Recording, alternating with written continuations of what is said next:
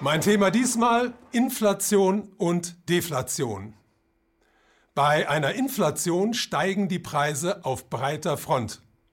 Das führt dazu, dass die Kaufkraft sinkt, das Geld also an Wert verliert. Die Ursache hierfür verrät uns der Begriff selbst. Das Wort Inflation kommt vom lateinischen Verb inflare gleich aufblasen.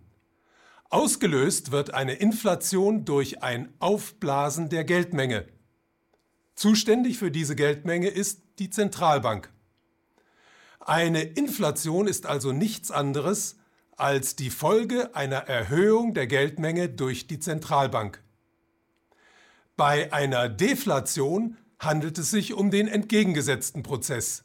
Hierbei fallen die Preise auf breiter Front, sodass die Kaufkraft steigt, man also für die gleiche Menge Geld mehr Waren erhält.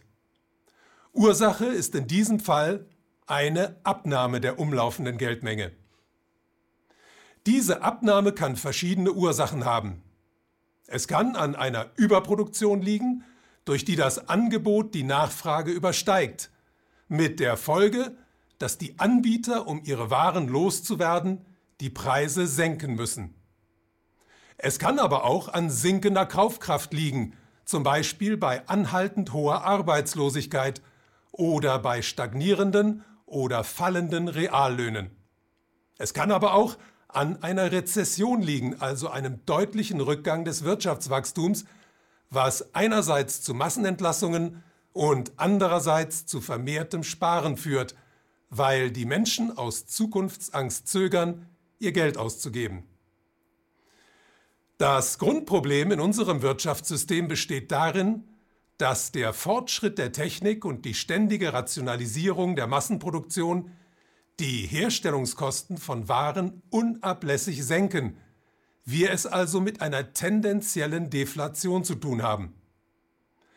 Andererseits aber ist das System kreditgetrieben und es gibt niemanden, der eine solche Deflation mehr fürchtet als diejenigen, die Schulden haben. Warum?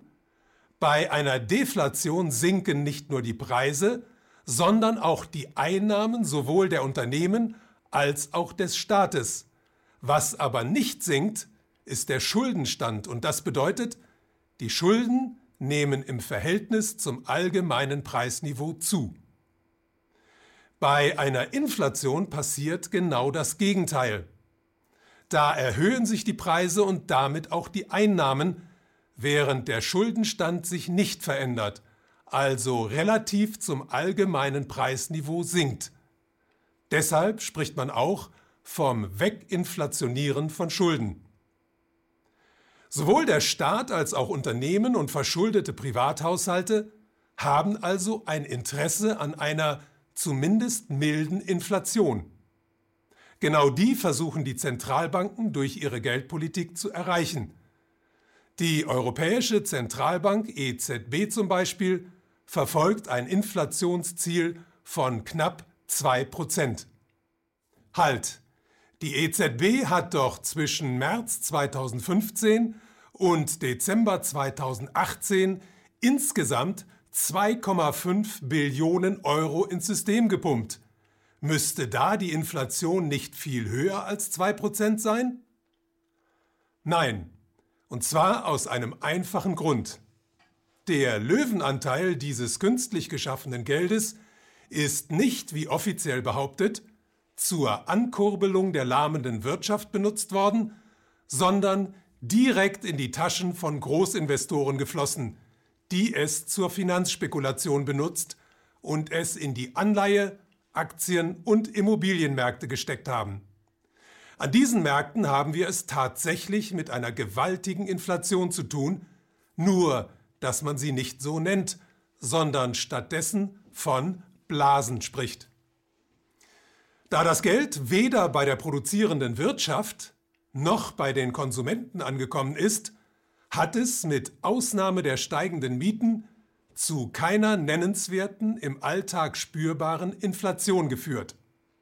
Im Gegenteil, die sogenannte lockere Geldpolitik ist ja auch noch von der Austeritätspolitik begleitet worden Und die hat zusammen mit der Stagnation der Reallöhne und der Ausweitung des Niedriglohnsektors die Kaufkraft großer Bevölkerungsteile weiter eingeschränkt.